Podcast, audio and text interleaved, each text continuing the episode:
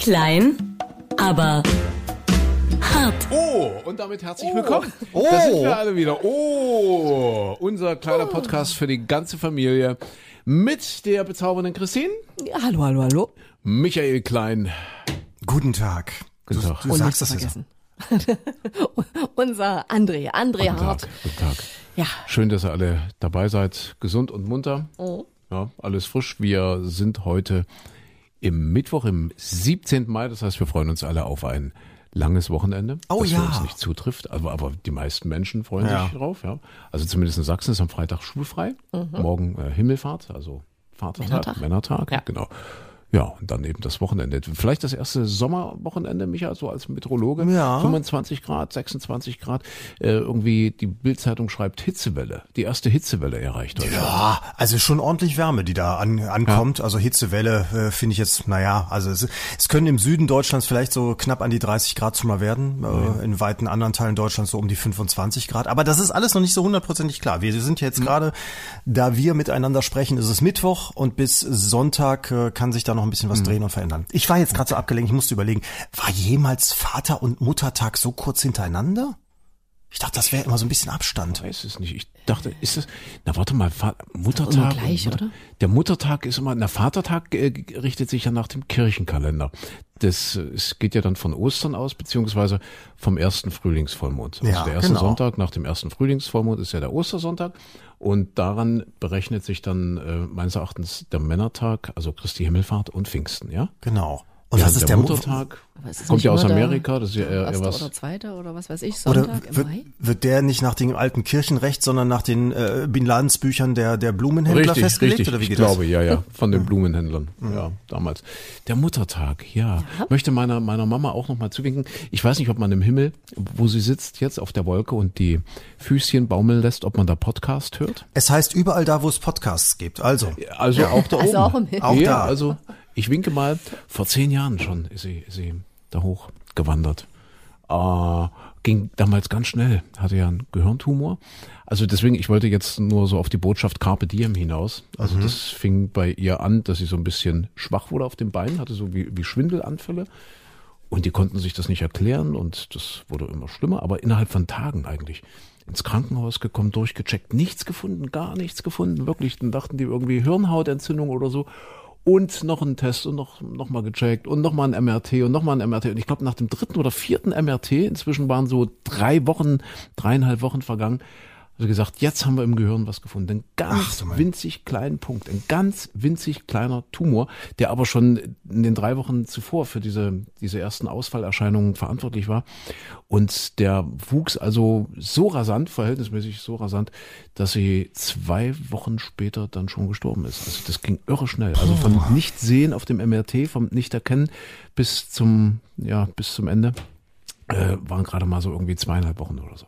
Wie schnell das geht. Schlimm, ne? Ja. Schlimm, schlimm, schlimm. Aber wie gesagt, jetzt sitzt sie ja fröhlich mit vielen, vielen anderen auf der Wolke und hört uns zu. Und ich wink mal nach oben. Ja. Wie sind wir drauf gekommen? Ja, ich winke Ja, wegen wirklich. Muttertag. Wegen, Wegen Muttertag, Muttertag, genau. Ja, richtig. Genau. wegen Man sagt ja auch Muttertag. immer, also so Podcast-Dateien, die schiebt man ja nicht auf die Festplatte, sondern die schiebt man in die Cloud. Ja, Ach, du meinst auch. genau. Ja, genau. vielleicht ist es dann bei Mutti angekommen. Oh, es bleibt ja auch nichts erspart. Ja, Ja. Unsterblichkeit. Ja, kleiner Wochenrückblick hier bei uns. Kulturelle Orientierung natürlich. Ja, Oh. auch das äh, wollen wir nicht vergessen. Und da sind wir auch schon beim Thema, was ist passiert? Eurovision Song Contest. Ah. ESC. Ja. Deutschland wieder mit einem verblüffenden letzten Platz, was gar nicht so verblüffend ist. Ich glaube jetzt, Micha, du bist da der Experte das zweite, dritte, vierte Mal hintereinander. Das? Also sagen wir so, unter uns dreien bin ich der Experte, aber äh, es gibt Menschen, die viel, viel mehr Ahnung haben und vor allem diese Statistiken habe ich nicht im Kopf. Äh, ja, sagen wir so, äh, es ist jetzt keine große Umstellung gewesen, dass wir da auf dem letzten Platz sind. Okay, aber jetzt mal kurz deine Analyse, deine äh, analytische Expertise dazu, warum wieder der letzte Platz? War es einfach so, wie Thomas Gottschalk sagt, dass wir vom Rest Europas gedisst werden? Man hasst uns regelrecht in der ESC-Community und deswegen kriegen wir nie einen Punkt? Oder waren die einfach so schlecht? Wie sind die? The Lost of Lord, Lord of Lord the of the Lost. Ja, passt doch vom Titel her schon. ähm, oder wie meine Freundin Pia sagen würde, warum hassen die uns alle? Ja, das war, ja, das war warum wirklich hassen die uns alle? Die Reaktion. Ja. Ähm, ich glaube das nicht, das mit dem Hassen. Also ich, ja, vielleicht ist natürlich, Deutschland ist ein Land, dem geht's verhältnismäßig gut. Da sind vielleicht die Sympathien auch so, dass man denkt, äh, ach, die brauchen das nicht alles unbedingt, lass mal lieber anderen Ländern, die uns irgendwie sympathischer sind, die Punkte geben. Aber ich glaube auch das nicht, weil vor ein paar Jahren hatte Michael Schulte einen relativ guten Platz belegt. Also da hat sich die gesamtpolitische Lage auch nicht so verändert und kurz vorher lagen wir auch immer am Ende. Ich bin einfach der Meinung, dass tatsächlich Deutschland nicht in der Lage ist, vernünftige Lieder zu schicken, vernünftige Gesamtwerke. Das ist also, äh, wenn man sich den deutschen Vor, ich habe den deutschen Vorentscheid natürlich damals so ein bisschen geguckt, da war ehrlich gesagt das hier noch mit das beste Lied. Und wenn man das dann vergleicht mit anderen Ländern, dann haben die 28 Länder in Schweden zum Beispiel 28 Titel im, im Vorentscheid drin. Von denen fand ich jedes einzelne besser als unser deutschen Beitrag. Also das ist, glaube ich, der Qualität und der Auswahl geschuldet. Okay, weil es eben, aber es ist ja jetzt nicht das Schlechteste. Es ist wahrscheinlich Mittelmaß oder eher mittelmäßig. Und ich habe gelesen, dass es ein bisschen auch an diesem Punktesystem liegt. Also jedes Land darf ja 24 Punkte vergeben an ein anderes Land, also 12 von der Jury und 12 vom Publikum. Ja, korrigiere mich, wenn ich was ein bisschen, Falsches bisschen, erzähle. bisschen komplizierter, aber, aber und, und, ähnlich, ja. Und äh, das heißt, äh, und die vergeben ja dann ihre Punkte, gerade so der Sieger, der kriegt ja dann irgendwie immer zwölf oder was weiß ich, oder Mhm. elf oder zehn. So das also habe ich gelesen, so zumindest die Theorie, äh, diejenigen, die so im Mittelfeld liegen, die eigentlich so zehn, elf, zwölf, zwölfter Platz so wären, die gehen oft leer aus mit null Punkten, obwohl die Jury vielleicht oder auch das Publikum die durchaus in einem Mittelfeld sieht, also jetzt Lord of the Lost oder, oder dass, dass man sagt, ja, das ist für mich ein zehnter, elfter, zwölfter Platz vielleicht, aber es sind einfach keine Punkte mehr übrig zu vergeben und deswegen landen die dann ganz hinten. Ja, aber, aber dann müsste ja bei den, ich, wie, wie viele Länder waren jetzt dabei? Wieder irgendwas um die 40 oder sowas? Also da müsste so in der statistischen Gaußschen Normalverteilung äh, irgendwie dann auch da mal was ankommen. Und es waren ja wirklich verschwindend wenige Punkte, die, die, die wir da bekommen haben. Und ich, ich weiß es nicht, also es war letztes Jahr Malik Harris zum Beispiel so ein Lied, das läuft ja auch gerne jetzt immer noch im Radio und da sind ja alle wahnsinnig stolz auch drauf, auch der NDR, der da äh, federführend ist, die sagen, boah, wir haben ein tolles Lied ausgesucht, guck mal, sogar die Radiosender spielen das. Aber so funktioniert eben ESC nicht. Das, da geht es nicht darum, dass das ein Radiolied ist, sondern das muss an dem Abend irgendwie zünden, das muss bei den Leuten ankommen, irgendwie auffallen. Und da haben wir jahrelang immer so, ja, so Plattitüden geschickt, die, die, die hast du nach zwei Minuten auch direkt wieder vergessen, die stechen nicht heraus. Diesmal hat das ein bisschen herausgestochen, aber da sind andere Länder besser, wenn sie so Hardrock-Nummern schicken. Also das, deswegen, ja, das war's nicht. Wir vielleicht Nicole nochmal schicken sollen mit ein bisschen Frieden. Hätte ja gepasst so in die Zeit, aber ja, wahrscheinlich auch nicht. Gut, ja, aber ich habe auch schon gedacht, eigentlich so eine, so eine richtige Friedensbotschaft äh, hätte vielleicht auch was bringen können, ne? Tja. Ja. Äh, Das letzte Mal, dass wir gewonnen haben, das war Lena Meyer-Landrut, ne? Ja, ja. Und das war 2010 und ich habe jetzt gelesen, ähm, warum Christian Wulff damals Bundespräsident geworden ist. Das hat nämlich mit Lena Meyer-Landrut zu Ach. tun. Ähm, da sind wir schon, kleine, ja, Kult, ja, wir, wir haben ja auch Kulturtipps. Kleiner Lesetipp. Ich lese gerade Kai Diekmann, Ich war Bild. Ja, also der langjährige Chefredakteur. Ob man das jetzt unbedingt lesen muss, ja, weiß ich nicht, aber es ist äh, zumindest ganz spannend, so als ähm, Zeit, als Zeitreise, so zwischen, wann, wann ist denn der, der ist 2.1 oder 2.2, glaube ich, Chefredakteur geworden, war immerhin der äh, längste oder lang gedienteste Chefredakteur ever. Also er hat 16 Jahre wohl gemacht, dieser Kai Diekmann, und hat jetzt ein Buch geschrieben darüber. Und der hat ja ein besonderes Verhältnis zu Christian Wulff. Der wurde ja mehr oder weniger durch die Bildzeitung gestürzt, durch diese Affäre damals. Äh, Was heißt Affäre? Es war eigentlich gar nicht schlimm, wurde ja aufgedeckt, äh, dass er sich einen Kredit für den äh, Kauf seines Einfamilienhauses in Hannover irgendwie hat geben, war es Hannover? Ich glaube ja, ähm, hat geben lassen von einem ja Unternehmer, und äh, allerdings war dieser Kredit äh, nicht von diesem Unternehmer direkt gekommen, sondern von der Frau, von der Unternehmergattin. Und es gab wohl eine Anfrage. Christian Wulff war eben damals äh, noch Ministerpräsident in Niedersachsen, also es gab da wohl eine parlamentarische Anfrage, ob er irgendwelche geschäftlichen Kontakte äh, hatte mit irgendwelchen Leuten, die ihm Geld gegeben hätten und so weiter. Und er hat das verneint im Parlament, ja, also hat offiziell gesagt, nein, ich habe keine geschäftlichen Kontakte und ich habe auch kein Geld von irgendjemandem bekommen, auch nicht als Darlehen oder so. Ähm, das entsprach prinzipiell der Wahrheit, aber was er eben verschwiegen hat bei dieser Anhörung war, dass er von der Frau dieses Unternehmers äh, das Geld bekommen hat, um sein Haus zu kaufen. Und das hat die Bildzeitung aufgedröselt und so nach dem Motto, er hat zwar nicht die Unwahrheit gesagt, aber auch nicht die Wahrheit. Und äh, das war der Auslöser, hat sich dann auch ziemlich unprofessionell verhalten als Bundespräsident damals schon, also auch mit seiner Pressestelle und so weiter. Das war alles nicht so, so doll und äh, hat ja letzten Endes das Amt gekostet. Aber wie er ins Amt reingekommen ist, schreibt zumindest Kai Diekmann, wäre wohl ein ganz entscheidendes Bild gewesen, als Lena Meyer-Landrut als Siegerin vom Eurovision Song Contest äh, wo hat sie gewonnen, Micha? Weißt du das? Ah, oh, da, da, da, warte ah, mal. ist egal, oh, ist egal. Ich glaube Oslo oder so. Ja, Oslo, also, glaube ich. Also Oslo. Also jedenfalls kam sie an auf dem auf dem Flughafen in äh, Hannover, glaube ich, und er stand dort total repräsentativ als Ministerpräsident mit einem riesengroßen Strauß Blumen in der Hand. Und das war so ein schönes Bild. Und der Kai Diekmann sagt, äh, dass der Christian Wulff immer schon sah ja auch relativ gut aus oder sieht gut aus, ja, ist ja wirklich sehr repräsentabel. Und er sagt, das war so die letzten Zweifler. Es ging damals so um den Kampf äh, zwischen, zwischen Gauck und Christian Wulff, äh, wer dann wirklich tatsächlich ähm, nominiert wird. Äh, und er sagt, das war so der letzte ausschlaggebende Effekt das also wirklich Effekt, dass Christian Wulff dort so toll aussah auf, äh, auf der Rollbahn beziehungsweise dort in diesem Flughafen, um Lena Meyer-Landrut zu begrüßen als frisch gebackene Eurovision Song Contest Gewinnerin. Das wäre sein Ticket ins Schloss Bellevue gewesen. Da hat sie auf ihn abgestrahlt, ja? Gucke mal an, ja, ja. Und da hat er auch wieder, da, da muss er sich auch wieder bedanken, nicht beim NDR, beim Norddeutschen Rundfunk, die seit Jahren Hm. ja den deutschen ESC-Beitrag immer schicken, sondern das war in dem Jahr ja Stefan Raab. Ja. Die Kooperation, die, die es da mal gab mit äh, Pro7 und in dem Jahr war es dann eben auch mal erfolgreich, ne? Genau, genau. Mhm. Ja, nicht so, nicht so sehr für den Bundespräsidenten, also für beide nicht. Also in diesem Jahr, also der, der zurückgetreten ist, das war ja Horst Köhler. Mhm. Der ist ja zurückgetreten, weil er in irgendeinem Hubschrauber der Bundeswehr, ich glaube, er war auf dem Weg nach Afghanistan oder, oder in Afghanistan unterwegs, hat er so sinngemäß gesagt, äh, dass es selbstverständlich ist, wenn sich Deutschland oder die NATO oder überhaupt westliche Staaten an irgendwelchen äh, Militäreinsätzen beteiligen, dass da selbstverständlich wirtschaftliche Interessen eine Rolle spielen. Das hat er so, so sinngemäß. Ich verkürze das jetzt, vereinfache das jetzt.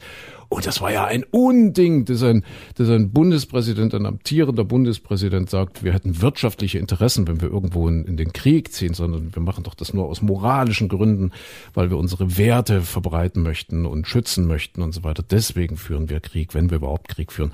Das hat doch nichts mit wirtschaftlichen Interessen zu tun. Und das fiel ihm auf die Füße. Er wäre da sicher wieder rausgekommen, der Köhler. Aber er hat dann einfach keine Lust mehr. Hat gesagt, äh, nö, ich höre jetzt auf, hat dann hingeschmissen und deshalb äh, brauchten wir neun und da kam dann Christian Wulff. Das, das. Interessant wär wirklich, man müsste jetzt mal diese, diese ganzen, diese Rücktritte, die, ja- da kamen ja so ein paar in, in Reihe hintereinander. Ich glaube, kurz vorher war noch Karl Theodor zu Gutenberg, äh, musste zurücktreten. Aber nicht als Bundespräsident. Nicht als Bundespräsident, aber Nein. so als als Politiker und und ich dachte Ja. jetzt gerade hier der der Köhler, der der ähm, der Wolf und das sind ja immer so Sachen, also da geht's ja meistens nicht um eine Geschichte, die völlig falsch und daneben war. Du hast ja eben auch gerade gesagt, beim Wolf, das war ja, na ja, also vielleicht hätte man das auch noch überstehen können, aber es war so das Gesamtpaket immer, ne? Beim Köhler auch, da waren so zwei, drei Äußerungen vorher schon mal gewesen, die auch so für sich genommen auch nicht so schlimm waren. Und beim Wolf war das ja auch, dass der, der hatte ja immer dieses, na, irgendwie wollte der, der sah ja aus wie so ein, wie so ein Sparkassenvertreter, aber äh, wollte anscheinend immer in dieser Glitzer-Glamour-Welt mit dabei sein. Dann hat er sich hier mal einladen lassen, da war er mal im Urlaub und da auf einer Yacht und das hat er dann nicht bezahlt und hier hat er angeblich was zurückbezahlt. Es war nur praktischer, das mit der Kreditkarte des, des Filmunternehmers zu machen und so weiter und so fort. Es waren so ganz viele Sachen, wo du dann immer wieder dachtest, uh, das ist jetzt also äh, beim, beim dritten Mal glaube ich es jetzt auch nicht mehr, ne? Ja, es war natürlich eine, eine ganz schön schmierige Kampagne, also so eine typische Bildzeitungsgeschichte, ja, also wirklich immer drauf und äh, auch unter der Gürtellinie, aber er hat sich eben, äh, ich sagte schon, ziemlich unprofessionell dann verhalten. Ne? Also er hat ja dann wirklich auf diesem Kai Diekmann dann zum Beispiel damals dem Chefredakteur der Bild auf die Mailbox Ja. gesprochen, hat ihm mehr oder weniger gedroht, hat gesagt, wenn das veröffentlicht wird, dann ist Krieg zwischen dem äh, Bundespräsident, Bundespräsidialamt, das ist glaube ich, ne? zwischen dem Bundespräsidialamt und dem Springer Verlag, dann ist Krieg und dann wird es nie wieder gut. Also der hat richtig Drohungen ausgesprochen, was natürlich mega unprofessionell war. Äh, und das hat er wohl auch gegenüber anderen Journalisten gemacht, äh, war dann einfach angefressen und äh, hatte dann eben schon eine gewisse Hybris, die Hybris der Macht, so nach dem Motto, mir kann nichts passieren, ich bin ja der Bundespräsident, ich bin der Chef im Ring und ihr habt euch gefälligst nach mir zu richten. Weil wenn er einfach nur gesagt hätte, ja, ich habe da einen Kredit mal aufgenommen, weil äh, ich hatte gerade nicht so viel Kohle und brauchte eben noch 500.000 Euro, ähm, dann hätte ihm das das deutsche Volk sicherlich auch nicht übel genommen. Ne? Das sind ja ganz normale Sorgen von ganz normalen Menschen. Also der hat ja mit diesem Geld jetzt nichts Böses gemacht. Also der hat sich ja jetzt auch nicht schenken lassen und es ist ihm ja auch nicht nachgewiesen worden, dass er diesem Unternehmer, also von dessen Gattin er diese, diesen, diesen Betrag bekommen hat, diesen Kreditbetrag, dass er dem irgendwelche Gefallen getan hätte als politischer Entscheidungsträger. Das wurde ja nie nachgewiesen. Das wäre ja auch strafbar gewesen. Mhm. Das konnte ihm nie nachgewiesen werden. Und im Nachhinein, um es jetzt abzuschließen, äh, weil das ist ja nun so lange her, 2010, im Nachhinein äh, hat man das alles nochmal sehr genau untersucht und alles nochmal Punkt für Punkt auseinanderklamüsert. Ihm hätte rein juristisch ähm, überhaupt nichts passieren können. Also er hätte äh, äh rein juristisch gesehen äh, äh, im, im Amt des Bundespräsidenten bleiben können. Ja, aber das er sind so eigentlich formal nichts falsch gemacht. Er hat sich einfach nur falsch, äh, also, also kommunikativ völlig falsch verhalten. Genau.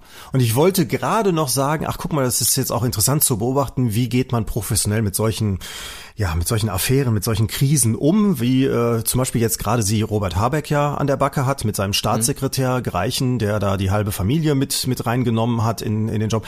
Kann ja auch sein, dass das wirklich die qualifiziertesten Leute zu dem Zeitpunkt waren. Das ist halt leider nicht nachzuvollziehen, vor allem wenn derjenige dann auch noch als Chef damit abstimmt und sagt, ja, ich will hier meinen Trauzeugen mit drin haben. Das ist ja natürlich alles äh, sehr, sehr doof und dämlich. Und ich wollte noch sagen, guck mal, da, da muss man mal schauen, wie geht man jetzt heutzutage damit um. Und gerade eben kommt die Eilmeldung, Staatssekretär Gereichen tritt zurück. Also Aha. siehst du da die aktu der aktuelle Klammerschluss wieder, was Skandale und Rücktritte angeht.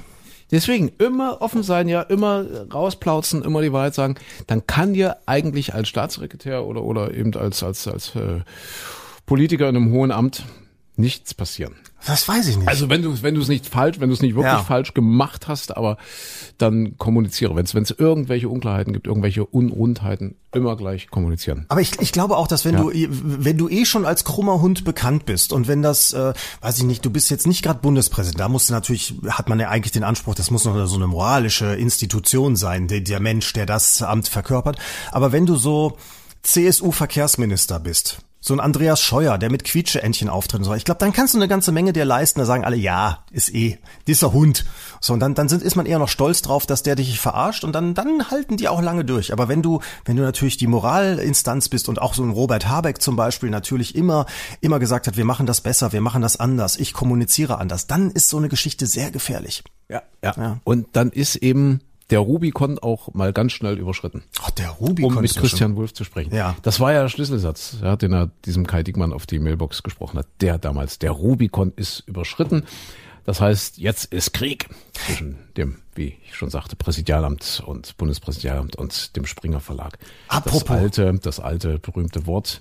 Cäsar ist das, oder? Rubikon Cäsar? Der Rubikon, das ja, glaube, das war, Cäsar hat den Rubikon ja. überschritten äh, was unüblich war, weil man als, als Imperator, also als, als Feldherr mit seinen Truppen eigentlich immer äh, immer immer weit weg von Rom sein musste. Also die wussten schon, dass so eine Armee, so ein so oder wenn du ein paar Legionen befehligt hast, dass das schon eine potenzielle Gefahr äh, für die, die die Macht innehaben oder inne hatten damals im alten Rom, dass das schon eine potenzielle Gefahr ist, äh, potenzielle Gefahr ist, wenn du da mit deinen 50.000 Soldaten einmarschierst und deswegen mussten die immer weit außerhalb der Stadt kampieren. Aber äh, ich weiß gar nicht, der Rubikon, ich glaube, das ist der Fluss, äh, der, glaube ich, die Grenze zu seiner, zu seiner, wie haben die damals Kolonie oder wie, wie haben die damals gesagt? Ähm, äh, Provinz. Äh, Bitte? Provinz wahrscheinlich. Zu seiner Provinz, mhm. glaube ich, ne? Er, er, war dann irgendwie dort äh, Stadthalter oder Provinz, Provinzchef, Provinzpolitiker, weiß nicht. Also und und ich glaube, er hat dann gesagt, jetzt überschreite ich den Rubikon und marschiere in Italien ein mit meinen Truppen und damit hat er ja seine Macht begründet, Julius Caesar. Ein ganz kleiner Fluss übrigens, südlich von ah. Ravenna. Ah, aber bei über, über Flüsse hinweg gehen. Man sagt ja auch über den Jordan gehen. Also jemand geht mhm. über den mhm. Jordan, heißt ja ins Totenreich rein, reingehen. Ja. Ne? Und bei uns in der alten Heimat, also NRW, da sagt man auch, äh, jemand ist über die Wupper gegangen. Ja, Kennt man das im Rest Deutschlands eigentlich auch? Sagt man das so? Also das heißt dann, der ist gestorben. Das hängt wohl damit zusammen, dass in Wuppertal der Stadtkern auf der einen Seite war und der Friedhof auf der anderen Seite. Und dann eben jemand über die Wupper gebracht wurde, um ihn zu beerdigen. Der ist über die Wupper gegangen. Okay. Aber sagt man das auch über die Elbe gehen, über den nee, Rhein gehen? über die Elbe gehen. Nee, Nee, man ne? sagt, es ist äh, viel Wasser die Elbe runtergeflossen, aber Ja. das trifft wahrscheinlich auf viele Flüsse zu, äh, über die, oder von denen man das so als Redewendung sagt. Nee, aber über die Elbe gehen sagt man nicht. Aber sagt man an der Elbe dann auch, der ist über die Wupper gegangen? Nee, ne? Nee, das, Das auch nicht. Nee, ist nicht wirklich. Aber weil du gerade Friedhof sagst, äh, wir hatten einen tollen Besuch gestern. Ähm, und zwar äh, gibt's ähm, eine eine junge Frau, die hat jetzt nee jetzt jetzt nicht gestikulieren. Ja, ich weiß, die haben wir erst nächste Woche im Radio. Wir haben die aufgezeichnet, aber aber sie war gestern da und zwar die ist auf dem Friedhof groß geworden. Ja, also die ist als Friedhofskind aufgewachsen, weil die Eltern waren Friedhofsgärtner, meine ich, ne? Wörter. Ja, Wer Friedhofswärter. Friedhofswärter, Ja. ja. Und äh, weißt du, was die jetzt macht? Nee? Die macht Lach-Yoga. die macht Lachtraining. Ja, das ist so Okay. großartig. Ja, ja, ja, ja. Was haben wir gelacht gestern, oder? Und äh, wir haben ja so wichtige Dinge gelernt, wie zum Beispiel, dass du dein Gehirn verarschen kannst. Ja, also es gibt ja nun äh, gerade in diesen Zeiten nicht so viel zu lachen. Äh, oder oder oder wie, wie ist es wie, wie ist es dieser dieser Satz wie war das äh, äh, ein ein Lachen fällt oft leichter äh, es zu erklären äh, als als zu erklären warum man weint so. Aha, aha. ja ja und äh, deswegen lachen. Und du kannst dein Gehirn verarschen habe ich gestern gelernt indem du wirklich die Mundwinkel hochziehst ganz bewusst ja?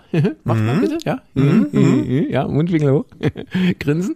Und dann kommt die Information beim Gehirn an ja über diesen Muskel äh, oh der lacht. Und das Gehirn denkt dann wirklich, ähm, das, das ist dann der Impuls, der ausgeschickt wird. Es muss ja dann auch einen Grund haben, warum die Mundwinkel nach oben gehen, warum der lacht. Ja, also es gibt irgendwas Positives, was sich da gerade gerade abspielt ähm, in meinem Wirt, also bei meinem Menschen, dessen Gehirn ich bin. Und was macht das Gehirn dann? Es schüttet Glückshormone aus. Ja, also du kannst wirklich Lachen erzwingen und es geht dir dann auch wirklich besser, weil das Gehirn denkt, ja, wenn der lacht, gibt's auch einen Grund dafür, deswegen schicke ich ihm jetzt Glück. Ist lustig, ne? Weil eigentlich sonst das Gehirn ja, weil, würde man denken, das Lachen auslöst. Es ist so ein bisschen wie dieser Witz mit den Meteorologen, die bei den Indianern gucken. Ach, guck mal, die Indianer sagen, sammeln Holz, es muss ein harter Winter werden. Und die Indianer sagen, wir sammeln so viel Holz, weil die Meteorologen sagen, es wird ein harter Winter.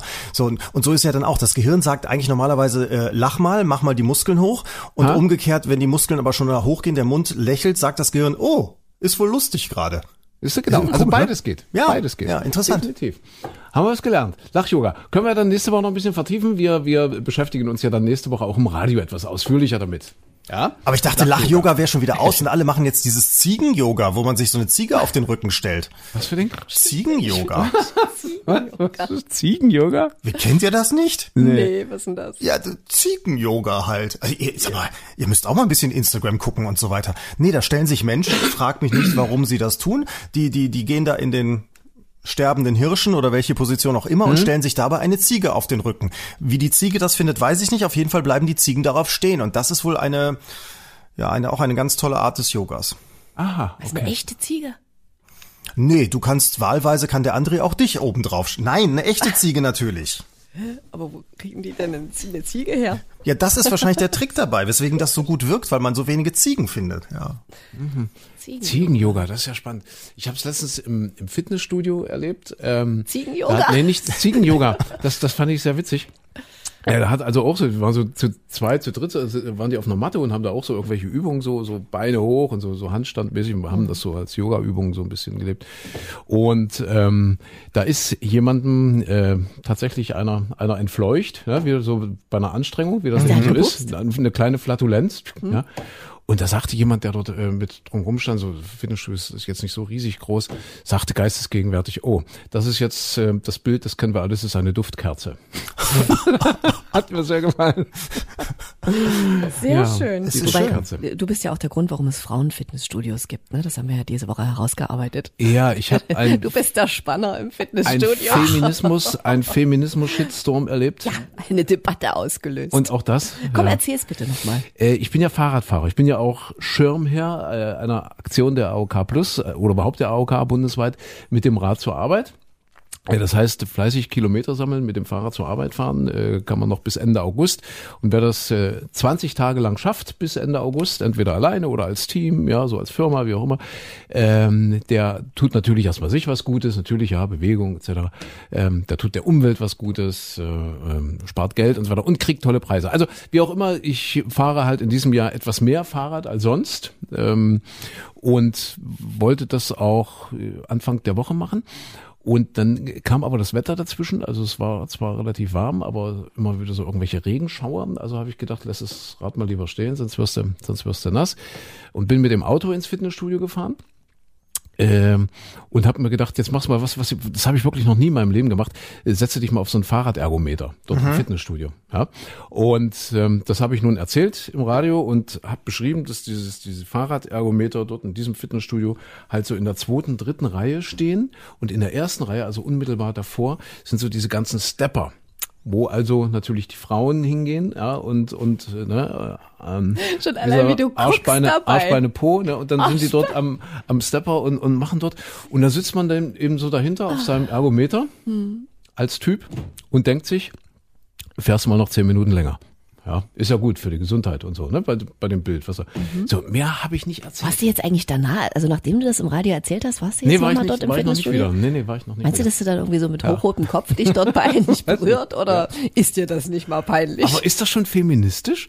Ist es schon feministisch? Nee, eben das ist das Gegenteil. Das ist, äh, äh, Also äh, feministisch äh, ist es äh, nicht. Nein, also genau das Gegenteil. Also ist es, ist es Chauvinistisch. Es ist chauvinistisch. Ja, ist es, oder ge- geht sogar schon in die MeToo-Debatte rein. Wenn ein argloser älterer Herr auf seinem Fahrradergometer sitzt und denkt sich, ach Mensch, das ist aber ganz nett. da vorne. Ist das, ist das chauvinistisch? Ich finde ja. Ja. Na, möchtest du das, möchtest du, dass, dass Frauen hinter dir sitzen und Na dann klar. auch öffentlich darüber reden Und und, sagen, sagen, ach, der hat aber einen oh, schönen das Hintern. sieht aber hübsch aus oder dann natürlich das unter Umständen auch negativ bewerten? Aber das gehört doch seit Jahrtausenden dazu. Das ist doch die Grundlage unserer Existenz, unserer Existenz auch als Spezies oder überhaupt die Existenz aller Säugetiere, zu denen wir ja gehören, dass man sich attraktiv findet, dass man sagt, oh, das äh, äh, löst jetzt Da gewisse, wackelt gewisse, der wackelt dann auch da, so da dabei. jetzt gewisse Reflexe ausgelöst. Das ist doch was Positives, das ist doch was Tolles, das ist doch was Wichtiges. Stellt euch mal vor, in welcher Welt wir leben würden, wenn keine Frau mehr sagen würde, ach, der Typ hat aber einen Knackarsch. Oder kein Mann mehr sagen würde, Mensch, die hat aber eine tolle Bikini-Figur. Das wäre doch eine armselige Welt, wenn das nicht mehr möglich wäre. Und genau darauf läuft es ja hinaus, ja, dass, dass dann die Feministinnen kommen und sagen, wie kann der im Radio über schöne Frauenärsche reden? Aber es ist doch, es ist doch eine Tatsache, das ist was, was Schönes ist, was Positives, was positiv besetzt ist im, im weitesten Sinne.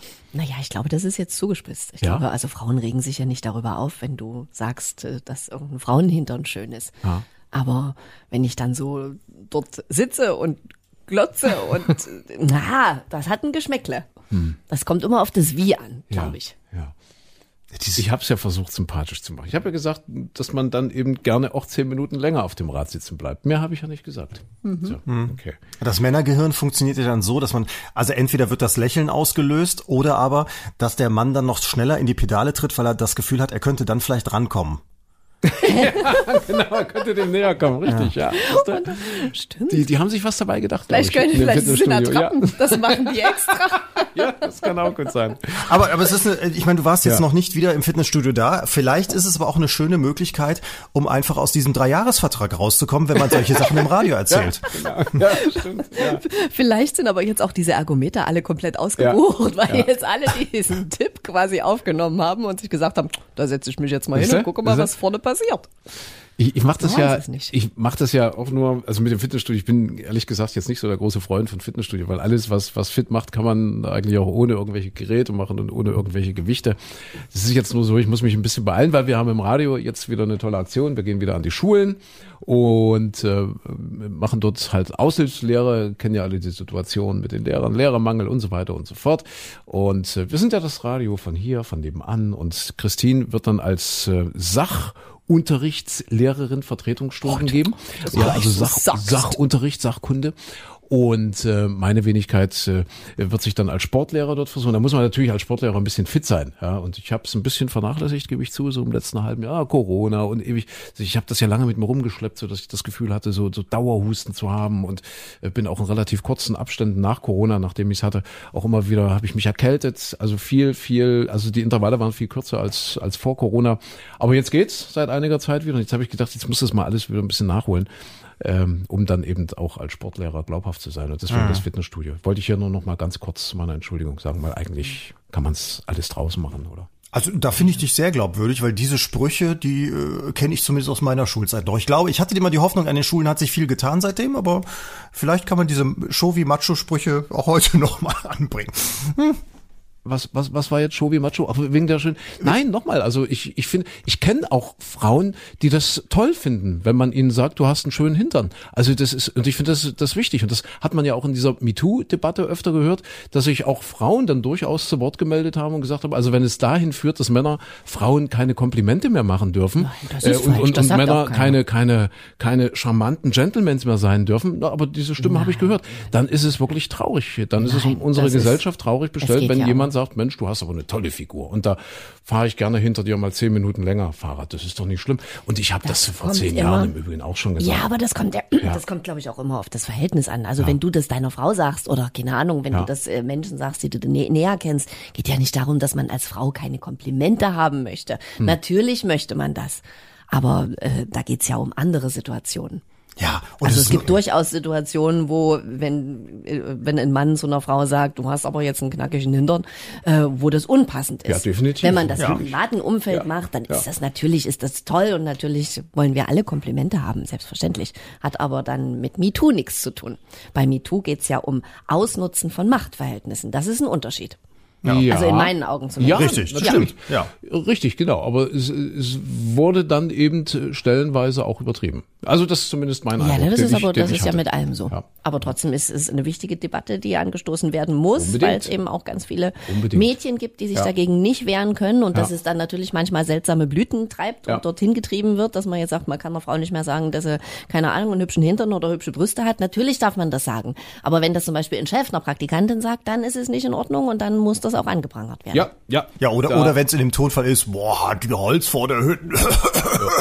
und dann anschließend, wird man ja wohl mal sagen dürfen. Dann wird's auch wieder ein bisschen schwierig, ne? Stimmt. Ja. ja. Wenn man aber sagt, Entschuldigung, darf ich mal sagen, Sie sehen heute wahnsinnig gut aus, das ist was anderes, ne? Okay, das ist sehr schön. Dann ja. haben wir doch einen Konsens. Ich höre das alles so selten. Soll ich dir jetzt was mit Holz vor der Hütten sagen oder was möchtest du hören? Das wäre ja auch wirklich gelogen, ja. Micha. Ach bitte. Weißt du, und vor allen Dingen, vor allen Dingen der Micha Klein, der, der war ja jetzt ganz, ganz still, hast gemerkt, schon wieder so ein bisschen, na ja, mit diesem Show, wie will ich mich eigentlich gar nicht weiter unterhalten. Der, der macht Podcasts über Pimmel. Ja, was? das möchte ich über, Pimmel über was? Pimmel, Pod, Pimmel Podcast, habe ich gehört. Was? Übrigens, äh, Chapeau, Respekt, Micha, hat, hat mich sehr amüsiert und, und hat mir viel, viel Erkenntnisgewinn gebracht. Äh, Micha Klein beschäftigt sich, ich glaube, es waren 13 Minuten und 50 Sekunden äh, mit dem mit dem kleinen Napoleon, mit dem also mit, mit dem, kleinen, mit dem kleinen, kleinen mit dem kleinen Napoleon. Ja, ja, weißt du, wirft mir hier vor, wenn ich mal sage, ja, ich gucke auf die Hintern beim Fahrradfahren, ja, und er 14 Hallo? Minuten, fast 14 Minuten Pimmel-Podcast zum kleinen Napoleon. aber, über, aber, aber für die Wissenschaft. Also es ist rein der Historiker in mir, der da rauskommt und der, der mal nachmessen wollte. Ja. Nein. Ich, ich habe es jetzt nicht gehört. Was denn hat der Napoleon wirklich einen kleinen kleinen das, oder einen verhältnismäßig großen für seine Körpergröße? Das weiß man nicht, aber das Lustige ist, dass Napoleons Penis tatsächlich, ich sage übrigens kein einziges Wort mit Pimmel in dem ganzen, in diesen 13 oh, Minuten. Bitte, Nein, auch, natürlich nicht. Es ist der ja. Napopé, Napoleons Penis, der Napopé. So mhm. und äh, tatsächlich ist der bis heute erhalten. Also den hat damals Was? irgendwie bei der Autopsie jemand äh, beiseite geschafft, nämlich äh, sein Beichtvater. Der da, Beichtvater. Der Beichtvater, ausgerechnet, wirklich. Ja, und dann, ja. dann hat er eine richtig... Die, Letz-, die, letzten Worte von Napoleon, me too, me too. der schnipp, schnipp. Beichtvater lehnte sich über ihn, me too. Oder er sagte einfach nur Aua. Nee, aber ich glaube, er war schon tot, man weiß es nicht. Ja, und, und die, die, das kleine Stück ist halt wirklich durch die Welt gereist und es hat wirklich jahrelang, also es wurde zwischendurch ausgestellt und haben sie alle drüber lustig gemacht und dann hat es jahrelang ein, ähm, ein, ein, ein äh, Urologe hat's aufgekauft und hat es einfach in eine Kiste unter sein Bett gepackt, damit die Welt sich nicht mehr drüber lustig machen kann. Hm. Lustig, oder? Irre, ja. Aber da bleibt doch gar nicht, ich meine, so ein, was ist denn denn, äh, warte mal, was ist, also so ein Penis ist doch, ein Muss. Nee, was ist denn das? Bleibt da überhaupt irgendwas übrig? Es ist, es ist Haut und Schwellkörper. Und wenn da das Blut raus ist, ist nicht mehr so viel. Und der, hm. der muss wohl hm. wirklich sehr, sehr klein sein. Und also jetzt natürlich, aber man, es lässt keine Rückschlüsse da, darauf äh, zurück. Ich habe ja recherchiert, äh, ah. wie, wie, wie groß er denn wirklich gewesen ist. Und übrigens, dabei da auch noch, Napoleon heißt ja auch immer, der wäre so klein gewesen. Das ist aber wahrscheinlich auch alles eine Legende, voraus, wahrscheinlich von den Engländern, die ja seine Feinde damals waren, weil die einfach die französische Maßeinheit Fuß in die englische übertragen haben. Und damit ist der zehn Zentimeter ungefähr kleiner geworden in den Angaben ah. und damit kleiner als äh, der Durchschnitt. Eigentlich wäre er nach dem französischen Maß aber größer als der Durchschnitt. Ah. Also wahrscheinlich auch alles eine Fake. Aber schon deutlich unter 1,70, weil die haben doch irgendwie Röcke, also Röcke, also ne, also hieß ja damals Waffenrock und so. Das, das hat man ja. Das weiß man ja. Also das, also man hat ja noch seine Sachen, also zumindest ein Teil davon. Ja, aber. Die er anhatte. Also weiß man ja in etwa die Konfektionsgröße und daraus kann man ja schließen, wie klein oder groß der war. Ja, aber nach dem, also nach dem äh, französischen Maß ist er wahrscheinlich dann 1,68 Meter gewesen. Und ah. das ist für die damalige Zeit sogar überdurchschnittlich groß. Guck an. Ja, die war nicht so gut. Aber Goethe habe ich letztens gelesen, 1,69 auch nur. Mhm. Okay. Und da, auch damit war der wahrscheinlich schon groß, genau. Was? Oh. Was hast du? Äh, damit war Goethe wahrscheinlich auch schon groß. Ja, ja, ja. ja, ja, ja. Was ist Größe ist relativ in Größe ist immer relativ. Ja, natürlich. Ja, ne? Ist ja, ja, immer. Ja, klar, ja. Jetzt könnte ich, jetzt könnte ich einen Spruch loslassen, den wir in der Schule. Also das, aber das spare ich mir jetzt. Es kommt auf die Technik an, oder welcher ja, war das? Genau. ja, ja. Oh, Jungs. Das, ich weiß schon, Größe ist nicht wichtig, ne? das redet ihr euch immer ein. Aber, aber nochmal, Micha, was, was hast du noch? Also äh, den, den Napoleon-Penis habe ich gehört. Ja, was, was hast du noch so im Angebot? Ach, äh, es gibt so viele schöne kleine Geschichten, die, die mir immer so zwischen die Füße fallen. Also ähm, zum Beispiel Beispiel, äh, was ich auch überhaupt nicht wusste, dass es in, in der, zur Zeit der Jahrhundertwende in den USA so regelrechte Volksfeste gab, wo man einfach zwei Lokomotiven aufeinander hat knallen lassen. also, so, das gefällt das mir. Und das, das hing wohl damit zusammen, ja. dass die Leute total fasziniert waren. Ich meine, so, so wie wir ja heute auch auf der Autobahn immer noch langsamer fahren, um zu gucken, was ist denn da drüben Schlimmes an Unfall passiert, dass mhm. die Leute total fasziniert waren von diesen riesen Zugunglücken, die es häufiger gab, weil die Technik war ja noch nicht ganz so eingefahren wie heutzutage. Und ähm, da kamen die dann auf die Idee, wir machen das jetzt als als Spektakel. Und dann unter anderem äh, eine ähm, ein Mann hat das für, gemacht, um seine Bahngesellschaft wieder nach vorne zu bringen, die nämlich eigentlich mhm. auch schon knapp vor der Pleite stand. Und die haben dafür in der Prärie von Texas eine richtige kleine Stadt aufgebaut. Die war sogar wahrscheinlich die größte oder zweitgrößte Stadt Texas dann für ein paar Stunden. Und war nur, da kamen 40.000, vielleicht sogar 50.000 Leute nur um zu gucken, wie zwei Lokomotiven ineinander prallen. Und es ja. gab dann sogar, es ging nämlich völlig schief, es gab Tote und Verletzte. Was aber interessanterweise, sind wir wieder bei den Skandalen und Rücktritten, äh, wie wir sie eben hatten, was keine Konsequenzen hatte, sondern die Leute haben hinter die Tickets gekauft wie wild und waren völlig begeistert davon. Die Zeitungen haben darüber geschrieben, was für ein tolles äh, Event das doch gewesen wäre. Und da sind Menschen gestorben. Ich habe, äh, weil du Zugunglück sagst, ja, äh, gelesen äh, in dem Buch, ich glaube, da hatten wir letzte Woche drüber gesprochen, über Manfred Krug, mhm. seine Tagebücher äh, 98, 99, ich bin zu zart für diese Welt, also der zweite Teil. Und da hat er geschrieben, ich weiß noch, ich glaube, es war 99, dieses Zugunglück in Enschede. Könnt ihr euch erinnern? Ja, ja. Ähm, dieser ICE, der da mit, mit voller Geschwindigkeit irgendwie äh, entgleist ist und gegen einen Brückenpfeiler knallte, auch mit 100 Toten und so. Und der Papa, der uralte Papa von Manfred Krug, der war damals schon bettlägerisch und so weiter. Der war Stahlarbeiter eigentlich, der Papa, also in seinem normalen, also in seinem früheren Leben.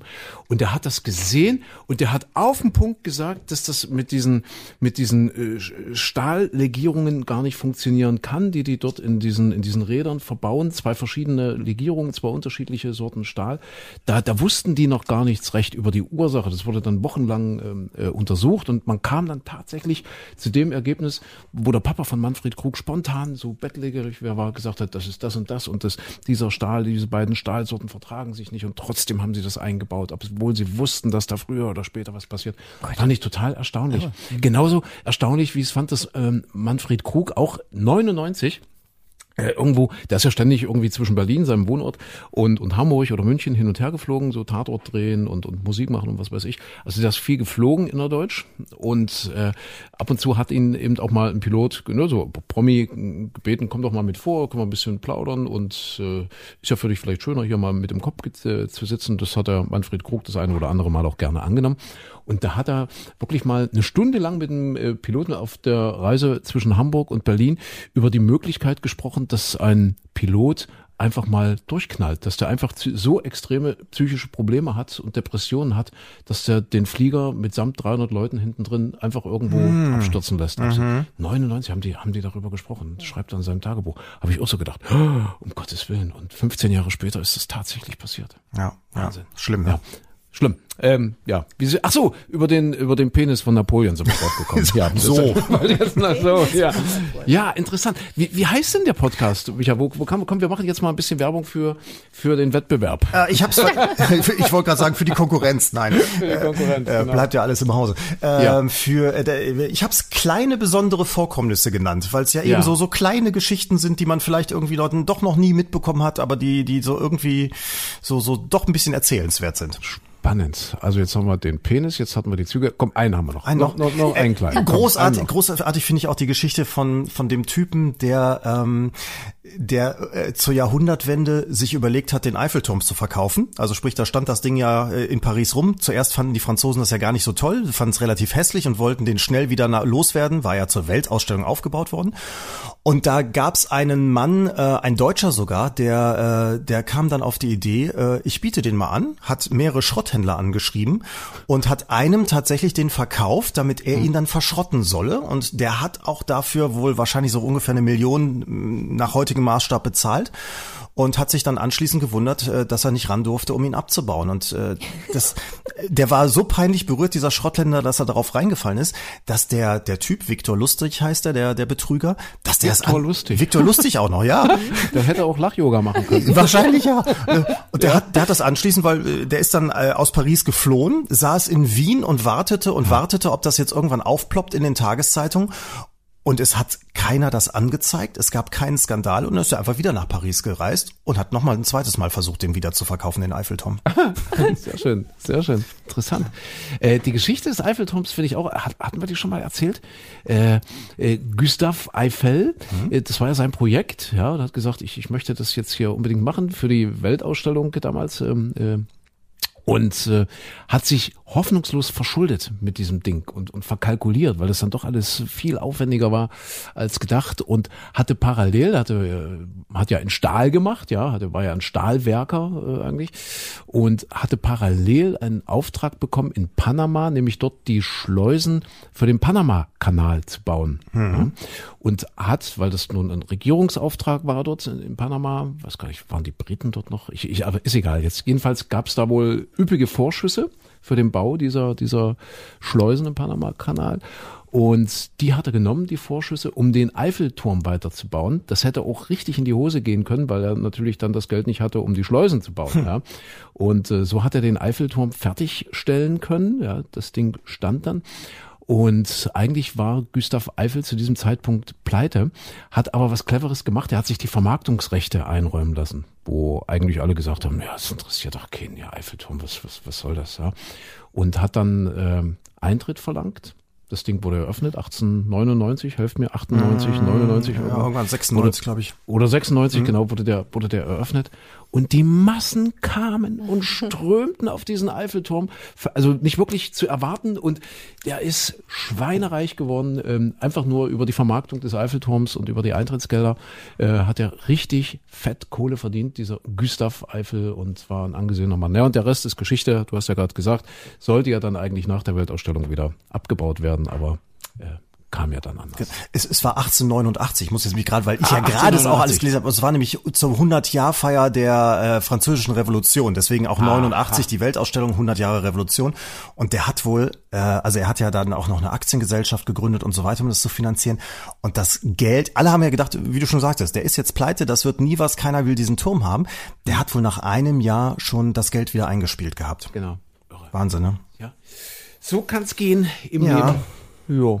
Christine hat Küken? Ach. Was? ja, Christine hat noch. Oh. Also, Kommst du jetzt auf die? Ich hänge noch am Eiffelturm. und unterm Eiffelturm kein, kein Eis essen. Wie kein Eis essen? Na, ich war vor drei Wochen in Paris und wir standen unterm Eiffelturm und du musst ja ewig warten, bis du da hoch kannst. Natürlich wieder blöd gewesen, online nicht vorher Tickets äh, gekauft. Also ja. das heißt, sich schön dort dumm angestellt. Äh, und dann war da so ein Eisstand und dann kam die Sonne raus und ein Magnum Eis 8,50 Euro. Oh. Und aber nicht diese normale Größe, sondern ja. diese kleinen, die es bei uns hier so Nein. im gibt. Ernsthaft? Ja, 8,50 Euro und dann kriegst du dort so einen Eiszwerg. Ja, aber in Paris isst man doch Eis nur bei Bertillon. Das ist doch die Eis, äh, der Eiskönig von Paris mit seinen, hauptsächlich hat er die Filialen auf den beiden Inseln und auch ein bisschen verteilt noch in der Stadt. Und es ist zwar teuer, also Deutschland ist sowieso das Land, wo das Eis am billigsten ist, auch im Vergleich zu Italien und Co. Aber, aber wenn in Paris, dann muss man zu Bertillon gehen. Okay, aber Eis kann man ja auch überall essen, aber nicht unterm Eiffelturm, weil da sprengt den Rahmen. Also ich war völlig geschockt. 8,50 Euro für ein Baby Magnum. Ja. Ach, verrückt. Wo sind wir jetzt mit der Inflation? Bei 7,8 oder so, ja? Also es hört nicht auf, es reißt oh. nicht ab. Ich habe jetzt gelesen, was Venezuela, irgendein lateinamerikanisches Land, ähm, haben die jetzt, oder Argentin, Argentinien, glaube ich, haben die jetzt Zinsen, also die Banken verlangen dort jetzt Zinsen in Höhe von 97 Prozent oh Zinsen, oh weil die eben hoffen, mit diesen extrem hohen Zinsen äh, die Inflation ein bisschen einzudämmen. Ach, 97 Prozent, wenn du dort einen Kredit nimmst. Wahnsinn. Naja. Äh, so, ja, so, Küken, du hast Küken. Jetzt, ja, komm, ja, aber noch ein Wort über die Küken. Küken. Die ja, sind, ich habe Küken. sind geschlüpft, ja? Ja, na klar, also, also vier Stück sind schon geschlüpft, hängt auch mit unserer Schulstunde zusammen, was der André vorhin gesagt hat, weil der André macht ja Sport, ich mache Sachunterricht und äh, habe mir überlegt, ich mache so eine so eine Hühnerstunde, mhm. bisschen Küken, ne, wie wird ein, aus dem Ei ein Küken und ein Huhn und was war zuerst da, das Ei oder das Huhn und was muss man achten. Das klärst du jetzt mal? Und so weiter. Das lasse ich die Kinder klären. und da dachte ich mir, drüber reden ist ja das eine, aber ja. so ein echtes Huhn mal mit ins Klassenzimmer bringen, ja. das ist vielleicht eine schöne Idee. Und so ein okay. paar kleine Küken gehen ja, ja immer. Und dann habe ich jetzt mal mein Huhn, also eins der Hühner, Küken ausbrüten lassen. Oh, so und das sind zwei schwarze, ein rotbraunes, ja. die sind ja zauberhaft, und ein gelbes. Und drei Eier sind noch zu, mal gucken, ob Aha. da noch was kommt. Okay. Ach, wie schön. Äh, Eier, weil, da, da muss ich nochmal nachfragen, Napoleon, das, das beschränkt sich aber wirklich nur auf das, auf das Stück, ja? Also. Äh, nach allem, was ich also recherchieren also die, konnte, die, ja, nee, das die, andere ist nicht dabei. Das mhm. andere ist nicht dabei, gut. Mhm. Kam ich jetzt noch wegen der Eierchen drauf. Das kam ja, wohl, ja, das, also das, was, ja. die Hoden kamen in den Boden, also beim, okay. bei der Beerdigung anscheinend, ja. So, naja, dann, dann kommen wir jetzt mal. Ich, ich, ach, wir hätten noch so viel zu besprechen. Mensch, so, so viel äh, Absturz, weil wir mit der Bildzeitung angefangen haben. Äh, die Bildzeitung hat äh, so schön getitelt äh, zu den Grünen, zu der Wahl in hm. Bremen, Absturz in den Heizungskeller. Ach du. das hat mir so gefallen. Ja. War ein guter Titel, ja. Absturz in den Heizungskeller. Ja, dann Erdogan hat die Wahl in der Türkei doch gewonnen. Ja, äh, äh geht jetzt um die Stichwahl. Viele haben gesagt, es wird nichts mehr mit dem äh, und die Türken haben keine Lust mehr auf Erdogan. Jetzt kam es doch anders. Muss man gucken, was die Stichwahl bringt. Mhm. Ja, das wird schauen. aufregend werden da drüben. Das ist sehr aus, aufregend. Äh, was, was sonst noch? Ja, äh, Prüfungen gehen los jetzt langsam. Ach komm, wir machen jetzt mal, wir machen jetzt mal unsere Frage. Wir sind ja schon wieder bei 45 Minuten, sehe ich. Wir machen jetzt mündliche Prüfung, aber wir machen jetzt mündliche Prüfung. Ja. Christine stellt ja eine Frage, vielleicht für alle Neupodder. Äh, nochmal hier Informationen. Christine hat eine Frage. Wer diese Frage, also Micha oder ich, falsch an, an Micha und mich, falsch beantwortet von uns beiden, der muss einen gespielten Witz kredenzen. Ich sage gleich, dass sich Ariane nicht gemeldet hat. Ja. Äh, ähm, oh nein. unsere Elefanten-Mause-Witzexpertin, die mir immer Witze schickt. Das heißt, ich bin ehrlich gesagt auf den Witz heute nicht vorbereitet. Okay. Mhm. Ungünstig. Ja, ich sag's gleich. Also muss ich die Frage unbedingt richtig beantworten. Oh Gott, das, das machst du doch sowieso immer. Ich bin doch der Depp, der immer falsch liegt. Ja. Diesmal könnte, mal gucken. Also äh, diesmal geht's um Wein. Aha. Mhm. Trinkt mhm. ihr gerne Wein? Ja, ja, ja. ja doch. Ja? ja? Rotwein, Weißwein? Äh, äh, ich habe festgestellt mit zunehmender ähm, Pubertät, dass ich Weißwein nicht mehr vertrage. Ich lieg dann nachts immer Ey. wach. Mhm. Aha. Was, du liegst wach nach Weißwein? Ja, total. Also ich, man, man kriegt das ja beim ersten Mal nicht raus. Man muss ja drei, vier Mal oder auch 20 Mal ausprobieren und dann habe auch ich mhm. gerafft, nee, es liegt am Weißwein. Rotwein ist super, Weißwein bin ich wach. Okay. Deswegen fange ich jetzt morgens früh schon an, damit ich gut durch den Tag komme. Dass du, ja schon, dass du wach bleibst, genau. Bei mir ist es saisonal. Winter eher, eher Rotwein. Okay. Und mhm. jetzt, wo es wärmer wird, eher Weißwein, ja, das ist bekömmlicher, ja. finde ich. Bei mir ist kalte Muschi. Och, bitte. Das, Kalte das Muschi, ist der, richtig, genau. Das ist der totale Frevel. Jeder Weinliebhaber Nein. dreht sich jetzt im Grabe um. Mein Gott. Ach, papalapap. Kalte Muschi ist Rotwein mit Cola oh. gemischt. Ja. Super ja. lecker. Und heißt doch, total. heißt doch offiziell so. Kann man Gibt, kaufen gibt's als richtig kalte als kalte Muschi. Muschi zu kaufen. Heißt, glaube ich, bei den Griechen heißt es, glaube ich, Korea. Korea. Korea? Korea. Ja. Äh, Stimmt, also ist jetzt gesagt, ist nicht, so, ist, ist nicht so ungewöhnlich. Rotwein, Cola, ich stehe da total drauf. Also ich bin eher so das Weinschwein. Insofern ja. habe ich einen neuen Begriff aus, aus, aus dem, dem mhm. Weinjargon gelernt. Vielleicht mhm. kennt ihr den ja. Mal mhm. gucken. Mhm. Also, wird ein Rotwein langsam auf Zimmertemperatur erwärmt, mhm. so wird er aviniert, oh Gott. chambriert oder barrikiert. Chambriert. Ja, genau. Wie jetzt? Das war meine Antwort. Ja, denkst du auch, ja? Ja, Chambre ist ja das Zimmer, also auf Zimmertemperatur. Ja, Avenir ist die Zukunft. Siehste? Oh, alles sehr französisch und das Barrikierte sind die Fässer. Ach, ja. endlich. Weißt du, das ist das erste Mal in meinem Leben, dass dieses, diese, diese drei Jahre Französischunterricht, dass die sich doch mal ausge ja. ausgezahlt haben. Mist. Und trotzdem, und trotzdem bist du als Verlierer durchs Ziel ja, gegangen. Ja, richtig. Ich wollte, weißt, aber das, das ist Charakter, da, da, bin ich jetzt aber der Gewinner der Herzen, also zumindest meines Herzens, weil ich so, weil ich so bescheiden bin, weil ich nicht sofort damit rauspreschen wollte. Da gibt's doch diesen schönen Witz, den wir uns als Kinder schon, weil wir vorhin bei, in der Schule waren, ja, und, und Chauvis und so weiter und so mhm. fort, hat jetzt aber mit Chauvinis, äh, Chauvinismus nichts zu tun, sondern mit deinen Französischkenntnissen. Da kommt doch irgendwie in, in, in Dresden, noch vor der Wende, kommt doch irgendwie ein, ein Japaner auf einen Polizisten, auf zwei Polizisten zu und fragt die irgendwie nach dem Weg äh, was weiß ich, zur Frauenkirche. Ach nee, die gab's, die gab's ja zu der Zeiten, also als Ruine gab's die. Gut, also der fragt nach der Ruine der Frauenkirche, ne? ähm, kann aber kein Deutsch, der Japaner, und, und fragt in, in, also erstmal natürlich in Japanisch und dann in Chinesisch und dann in Englisch und dann in Französisch und dann in Russisch. Und die Polizisten wissen einfach nicht, was, was der von denen will. Ja, und dann geht er halt unverrichteter Dinge, völlig verzweifelt, der arme Tourist. Und da sagt der eine Polizist zum anderen, Mensch, der konnte aber viel Sprachen, ne? Und da antwortet der andere, und? Was hat's ihm genützt? Ja. ja. Ja, ist so. Was nützt dir dein Französisch? Ja. Wenn ich chambriere wie so ein Weltmeister. Weißt du, ich dachte, ich ja. kann dir hier was zuspielen, ja. Micha. Ja, nee, da, da, merkst du, ich, ich bin so ein treuer, netter Schluff, wo ich dann denke, ach nee, platz da mal nicht direkt mit raus, lass es mal. Ja. ja. André hat sowieso keinen Witz. Ich habe aber einen Schul, ich habe einen Schulwitz. Also jetzt, du hast einen ja, Schulwitz. Das, der passt jetzt gerade extra äh, wirklich sehr gut. Ja, ähm, ja, ja. So, warte mal, was ähm, was machen wir? Ich, ich bin die Lehrerin. So und Chris. Es sind ja es sind ja gerade Prüfungen, ja. ja. In, äh, äh was ist das bundesweit Prüfung oder ist das jetzt erstmal nur? Es ist bundesweit schon, ja zehnte Klassen jetzt äh, Realschule, ja Hauptschule Prüfung. Äh, musst du mal pullern, ja. Christine? Möchtest du möchtest du mal kurz? Ich, ich, ich kann, ja, wir machen, wir überbrücken soweit, äh, bevor der Witz losgeht. Äh, es sind ja es sind ja gerade Prüfungen und ich stelle mir jedes Mal wieder die Frage, wenn man sich so ein bisschen damit beschäftigt, was da auf die Kinder zukommt oder auf die großen Kinder zukommt, ist das noch zeitgemäß?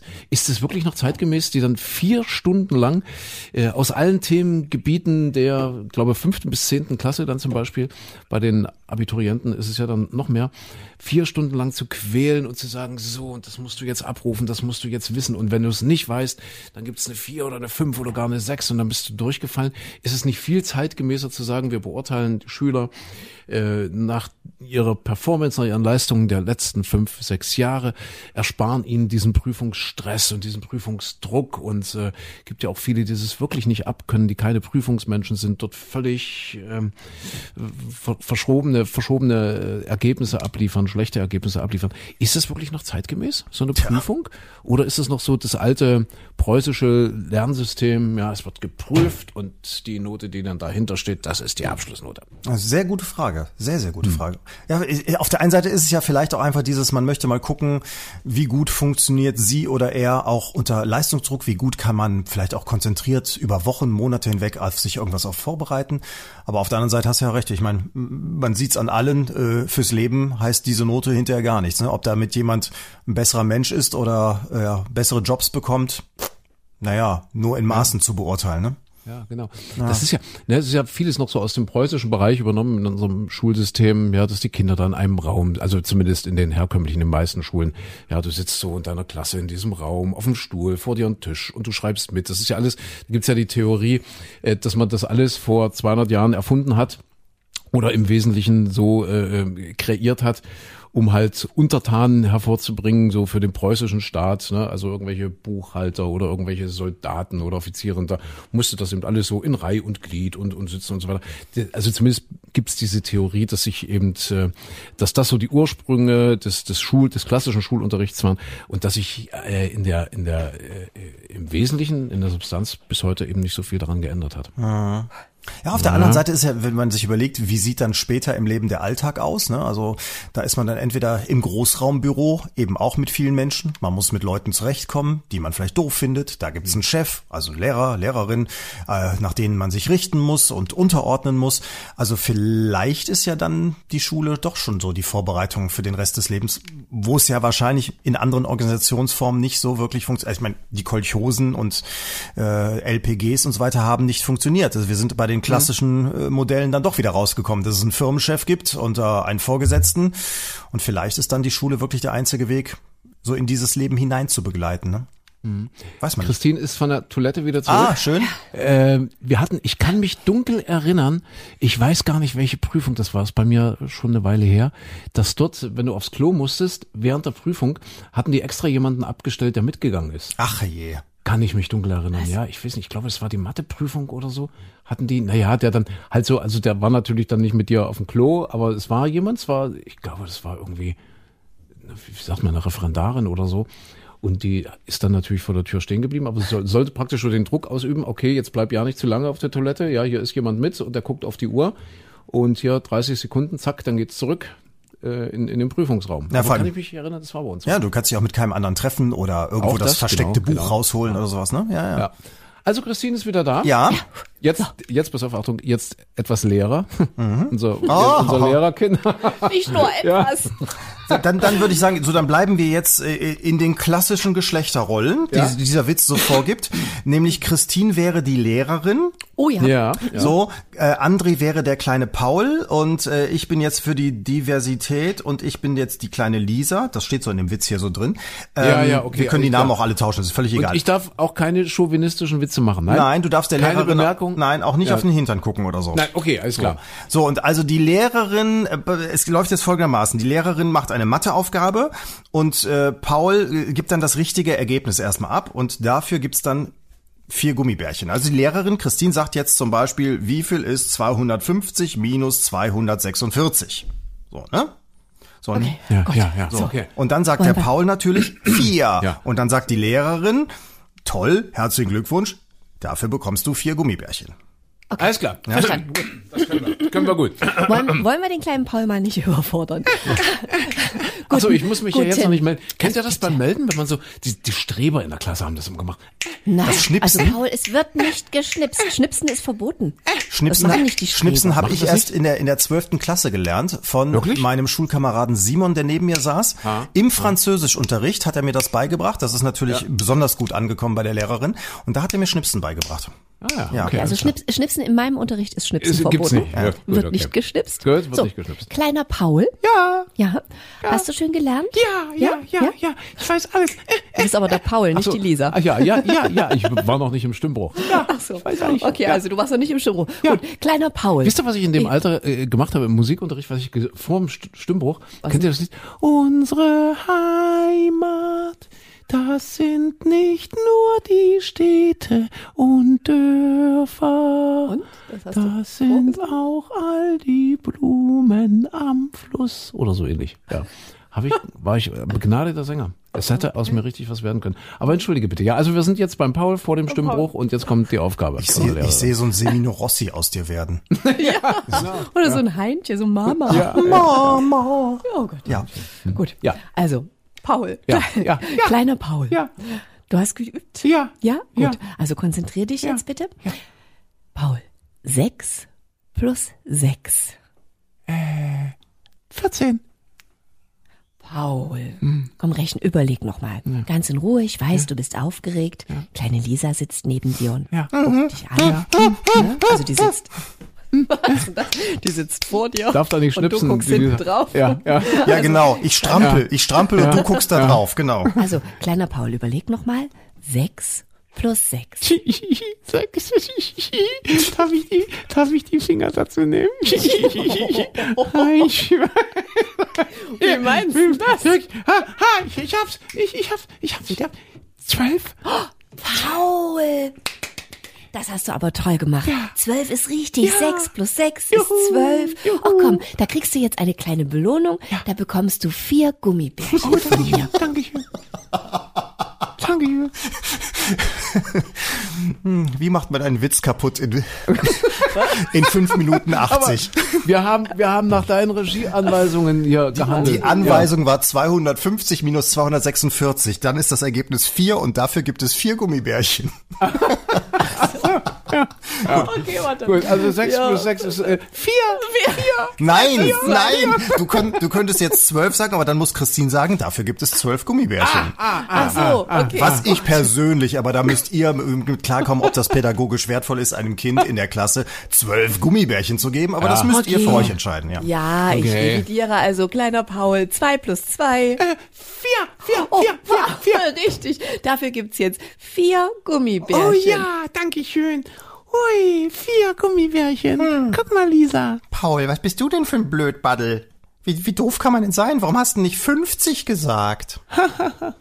So. Ich, aber ich fand den Witz habt ihr viel lustiger gemacht mit diesen Mathekünsten. Ja, siehst du? Lag ich doch mit meinen 14 gar nicht so Nee, verkehrt. nee, nicht falsch. Nee, ja. ja, sehr schön. Ja. Gut. Vielen Dank. Nun ja, gut. Ariane, wir brauchen Content. Ja, bitte, Ariane. Über Mäuse und Elefanten.